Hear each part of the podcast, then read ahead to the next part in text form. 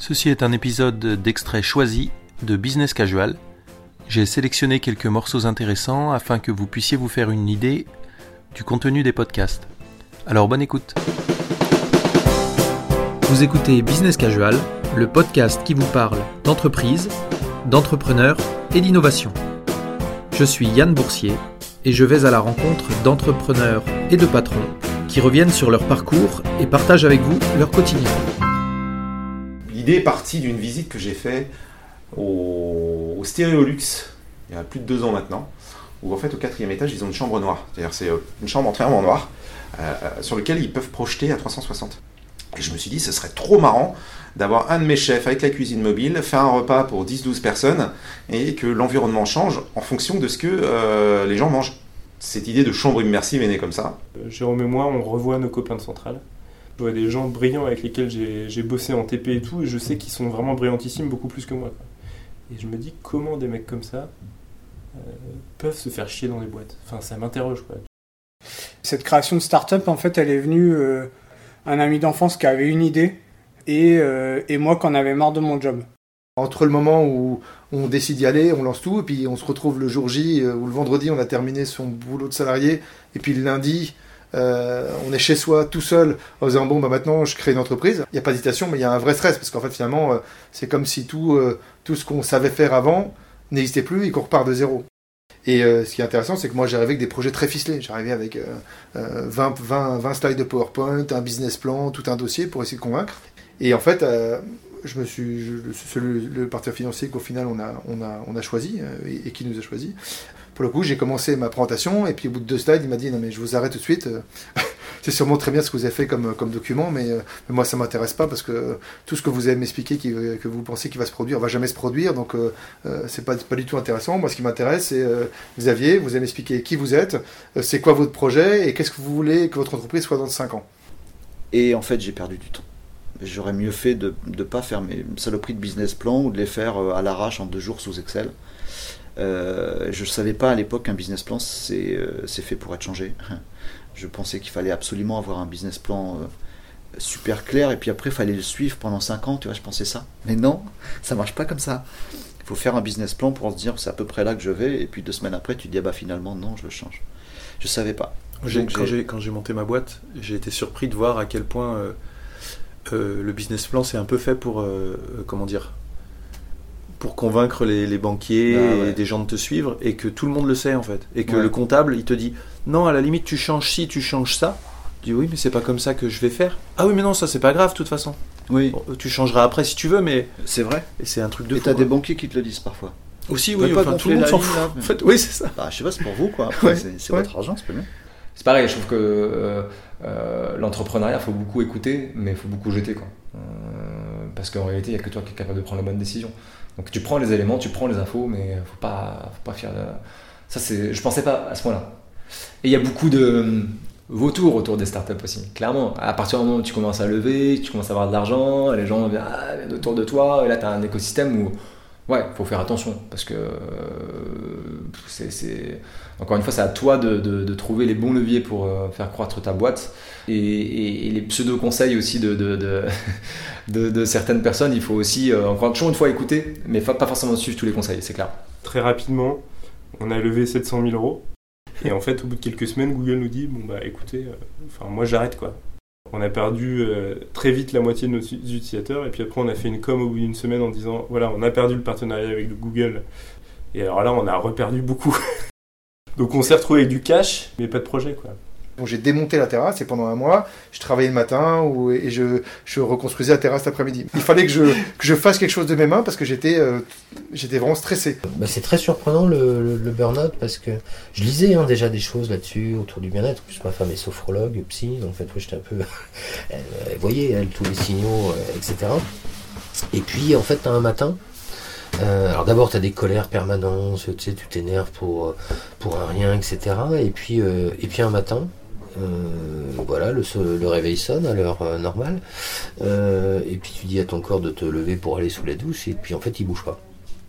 C'est-à-dire que tu as l'impression que ton cerveau ne commande plus ton corps. C'est très très très étonnant, très surprenant, un peu angoissant. Euh, t'as plus de pile en fait. T'as plus de pile. C'est-à-dire, ton, ton cerveau dit, bah, là, faut y aller. Puis en fait, euh, le corps répond pas. Tu bouges pas. Tu bouges pas. Et tu pleures. Tout d'un coup, blah. Tu as des gens qui, euh, qui habitent loin ou qui ont des enfants, euh, qui il y a des femmes qui élèvent seuls leurs enfants ou des papas, hein, c'est c'est pas simplement des mamans, mais euh, voilà, et qui ont des contraintes familiales derrière. Euh, bah, fixer arbitrairement des réunions à euh, 10 17h30 ou 18h alors que tu sais pertinemment que cette réunion va euh, déborder et que ça met- va mettre tout le monde en tension parce que tu as des gens à l'intérieur de la réunion qui vont Ils vont plus trop écouter, montre, oui. qui vont regarder leur montre, qui vont stresser, qui vont courir, qui vont machin et tout ça. Ça, c'est un problème de qualité de vie au travail. L'objectif, c'est que les gens soient bien, en fait. Quelqu'un qui est bien dans sa tête, qui est bien dans sa peau, eh ben, en fait, il va bien faire son travail. Et ça veut pas dire qu'il travaillera plus. Ça veut dire qu'il travaillera mieux. Et, ça, c'est essentiel. Et du coup, en fait, on, est aussi euh, euh, très axé sur le télétravail. Euh, alors, c'est compliqué parce qu'on a des clients derrière nous. Donc, nos consultants sont souvent chez les clients. Et donc, il faut que les clients acceptent, finalement, que nos consultants puissent faire du télétravail. On s'est dit que la transparence était important pour nous et donc du coup, tu vois, tous les, tous les lundis depuis le début de la boîte, tu as un point qui dure une demi-heure où on est hyper transparent sur ce, qui se passe. Et en fait, ce point du lundi, il est vachement important pour nous parce que c'est le point de la transparence. Et on dit à l'oral, les yeux dans les yeux, euh, ce qui est en train de se vivre. Alors sur les salaires, en fait, euh, bah déjà, on, publie euh, la rémunération de, tout le monde. Donc on a une clause dans le contrat de travail qui nous autorise à faire ça parce que donc, tu vois, tout le monde connaît la REM de tout le monde, y compris la nôtre. Enfin, tu vois, euh, euh, sans tabou, même les dividendes, on, dit combien, on s'est remonté en dividendes. Et du coup, on a une pratique qui est, euh, qui est de faire une prime de production. Donc, euh, quand on a monté The Tribe, on s'est dit, bon, bah, il y a une tendance forte qui est le freelancing. Les gens sont, finalement, quand tu es freelance, tu es incentivé à, ce que, à ce que tu produis. Quoi. Pour nous, c'était aussi important parce que ça, ça nous positionnait.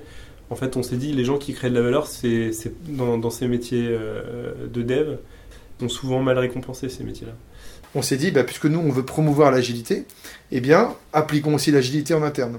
Alors, on on n'est pas un projet agile au sens où on ne peut pas faire des, comme des démonstrations qu'on va livrer tous les mois, mais on fonctionne par sprint d'un mois, et tous les mois, on fait une rétrospective en impliquant des, des- équipiers à, tour de rôle, euh, et on se dit, bah, qu'est-ce qui a bien fonctionné le mois d'avant, qu'est-ce qui a moins bien fonctionné, qu'est-ce qui peut vous manquer, et on définit les sujets sur lesquels on va travailler le mois suivant, et le plan d'action associé, et qui, et qui est porteur des actions. Donc il y a le côté, on construit ensemble l'entreprise au fur et à mesure. Si tu veux, autrefois, euh, si par exemple tu te plaignais de ton entreprise, ou si ça se passait mal dans ton entreprise, ben, tu ne pouvais le dire qu'à un périmètre relativement euh, localisé. C'est-à-dire que tu allais le dire à, tes collègues, à tes amis, à ta famille, mais ça, sortait, ça restait dans un cercle très intime. Aujourd'hui, on est tous équipés d'un téléphone avec caméra, avec euh, appareil photo, on a accès à tous les réseaux. Et en fait, c'est ça qui a changé. C'est-à-dire qu'avant, la communication, c'était euh, finalement le pouvoir des puissants. C'est-à-dire qu'il fallait avoir les moyens. Et, euh, et si toi, t'étais pas d'accord parce que collaborateur, tu vivais ça de l'intérieur, tu disais, bah non, c'est pas vrai, machin et tout, personne t'entendait. Une petite anecdote là-dessus que je trouve sympa, c'est j'ai un copain qui, travaillait au marketing de Philips euh, et un jour il est muté à Eindhoven, au siège social de Philips, en Hollande. Et pour les top managers français et espagnols qui venaient d'être mutés en même temps que lui, dans la première semaine de leur euh, arrivée, le directeur général monde de Philips, le chef à 12 plumes, vient les voir dans leur bureau, frappe à 5h30 et dit Excusez-moi, je vois que vous êtes encore là, est-ce que vous avez un problème d'organisation? Euh, Et mon pote me dit Putain, quand il m'a dit ça, en fait, j'ai réalisé que j'étais plus du tout dans le même environnement culturel. À la défense, on partait tous à 19h, machin, fatigué, on arrivait chez nous à 20h30 bah, et je voyais pas mes enfants. Et là, voilà, je retrouve une vie normale et en fait, je suis beaucoup plus en forme sur mes heures de présence. Il y a plus d'activités euh, sportives et tout ça. Enfin, bah, je me sens mieux dans ma peau. Quoi. Enfin, il Ouais. se sent mieux dans sa peau. Je pense que c'est ça aussi la vie des boîtes. hein. C'est qu'est-ce qui rend mes salariés heureux et qu'est-ce qui rend les dirigeants heureux. Parce que je connais pas mal de boîtes dont les, dirigeants sont devenus prisonniers de leur boîte, quoi. Tu vois. Euh, Et moi, c'est pas du tout mon délire. J'ai plutôt envie d'être libre dans ma boîte et de faire des trucs qui, euh, à la fin, je suis content de me lever le matin à 8h pour aller faire un podcast. Et euh, on va dire, je pense par sérendipité, il y a, il y a, il y a 3-4 personnes à qui je parlais de tout ça, qui m'ont dit tu devrais lire, tu devrais lire un bouquin, celui de Frédéric Laloux qui s'appelle Reinventing Organization, qui explique qu'il y a des nouveaux modes de gouvernance dans les entreprises, que tu peux très bien euh, responsabiliser les gens et faire des, nouvelles choses. Je te cache pas qu'au départ, je ne l'ai pas lu le bouquin, je l'ai écouté. Je l'ai écouté en audible dans la voiture, comme je fais très souvent. en me disant c'est encore un bouquin sur entreprise ouverte, entreprise libérée, et c'est du bullshit. Entreprise ouverte, c'est du bullshit. Entreprise libérée, je pense que c'est du bullshit. Ça soit tous autour du feu de camp, on décide tous ensemble. Non, c'est pas possible. Dans un monde réel, ça peut pas marcher. Et puis, il y a un moment, tu es dans la voiture, t'entends, entends l'audible et tu dis attends, attends, attends. Réécoute la piste d'avant quand même. Vraiment, tu dois y faire attention à ce truc-là.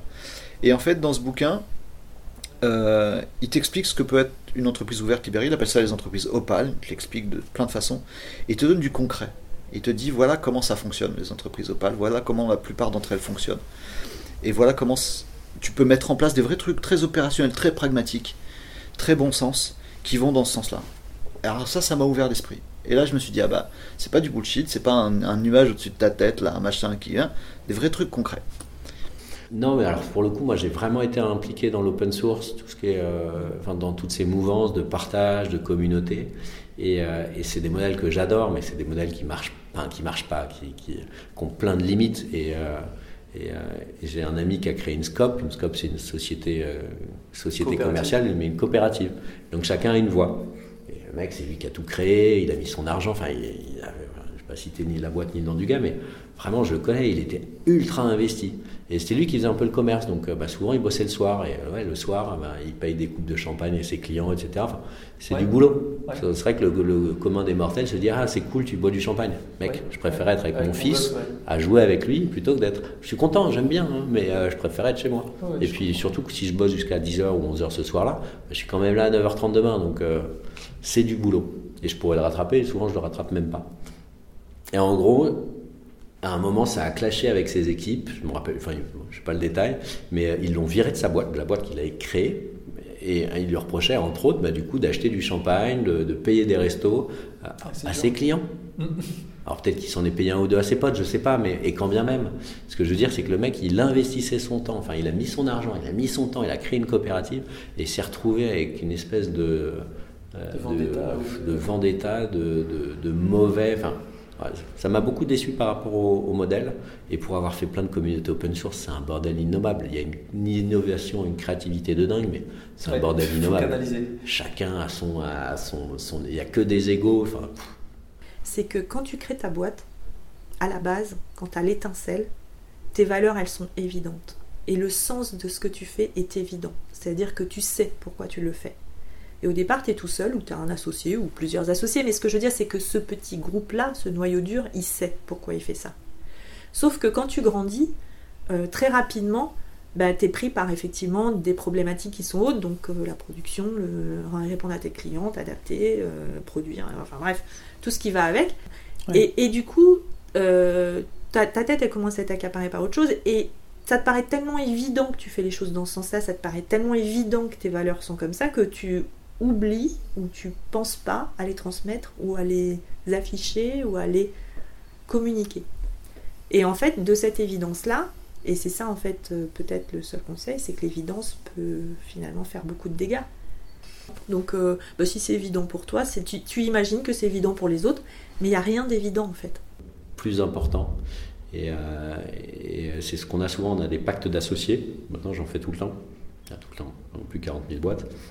Mais c'est des points qui sont importants. C'est, ok, là pour l'instant tout se passe bien, mais demain, si on doit divorcer, maintenant qu'aujourd'hui on s'entend bien, comment on fait? Comment on fait pour le gérer? Ce qui fait qu'on gère le divorce avant le mariage. Ouais. Et c'est pas plus mal parce que quand on arrive à un point de non-retour, on peut plus se blairer, on va dire non, mais même pas en rêve. Alors que là, on s'entend bien et que ça peut être l'un comme l'autre qui part. La phase de, de, de création d'entreprise, de signature du pacte d'associés, etc., était, elle permet bien de se projeter dans le côté on se dit tout et on va envisager le pire du pire. Quoi. En gros, on va, on va envisager le fait de, de, de se pouiller euh, total, on va envisager euh, le fait euh, bah, que malheureusement un des deux décède. Enfin, et cette phase de, de négociation autour du pacte d'associés a été, a été assez salvatrice pour ça. En mode, on se dit, bah, il peut arriver des, des, ch- des choses graves, on peut carrément se, se, se bagarrer autour d'avocats, etc. Donc euh, on va tout faire en sorte que ça, pour que ça n'arrive pas, donc on va tout se dire. Quoi. quand j'arrive le matin, ça n'a rien à voir avec ce que j'ai pu vivre avant, quoi. Parce que alors moi j'aime bien, je, suis matinal, donc j'arrive le matin, je euh, j'ouvre les locaux, j'enlève l'alarme, je lance en route le café dans la cafetière, et puis euh, je me mets à mon bureau, puis au fur et à mesure l'équipe arrive, et puis puis voilà, je suis, content de les voir, et euh, c'est très agréable de de, sentir euh, cette entreprise avancer et puis euh, parfois avancer quand on n'est pas là aussi quoi donc c'est oui je, je me sens rempli de rempli de, de, satisfaction euh. Et à un moment, j'avais le micro. Et il y a des. Donc je dis, bah regardez, voilà, les directeurs, machin, sont dans la montgolfière. c'est superbe. Et juste à ce moment-là, c'était le 30 juin 2001. Et juste à ce moment-là, en fait, il y a la patrouille de France qui est passée au-dessus de la montgolfière avec le bleu, blanc, rouge. Ils s'entraînaient pour le 14 juillet. Et donc, du coup, j'avais le micro en main et je dis, ah, c'est bon, ils sont juste au bon moment. Euh, regardez, si tout le monde lève la tête, vous verrez juste au-dessus. et vraiment, et, et c'était L'opportuniste. L'opportuniste, mais c'est exactement ça. Et, et il y a, il y a six mois, j'ai rencontré euh, une personne qui était dans l'école, qui est en retraite maintenant, et qui me disait, j'ai toujours pas compris comment vous avez fait pour faire venir la patrouille de France comme ça. Et, et du coup, euh, j'ai regardé tous les prix qui étaient démesurés. Quoi. Et puis on s'est dit, bah, en fait, euh, enfin, tout pousse là, ici. Donc, euh, Mm. on va faire importer des, des semences et puis on va, on va faire pousser ces trucs-là. Quoi. Donc, on a eu un énorme succès. si ça t'intéresse sur, le- sur les piments, on a fait importer du, du piment antillais. Là-bas, ils, ils- ils consommaient pas mal de piment, mais sur une toute petite variété où, quand tu la cueillais, tu, tu te... enfin, il y avait des épines, donc c'était pas du tout euh, pratique et tu mettais 10 ans pour récolter. Ouais.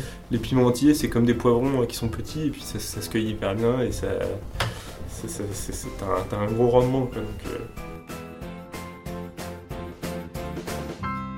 Vous retrouvez Business Casual sur Spotify, SoundCloud, Google Podcast, Apple Podcast et sur la chaîne YouTube Business Casual. Alors à bientôt pour les prochains épisodes.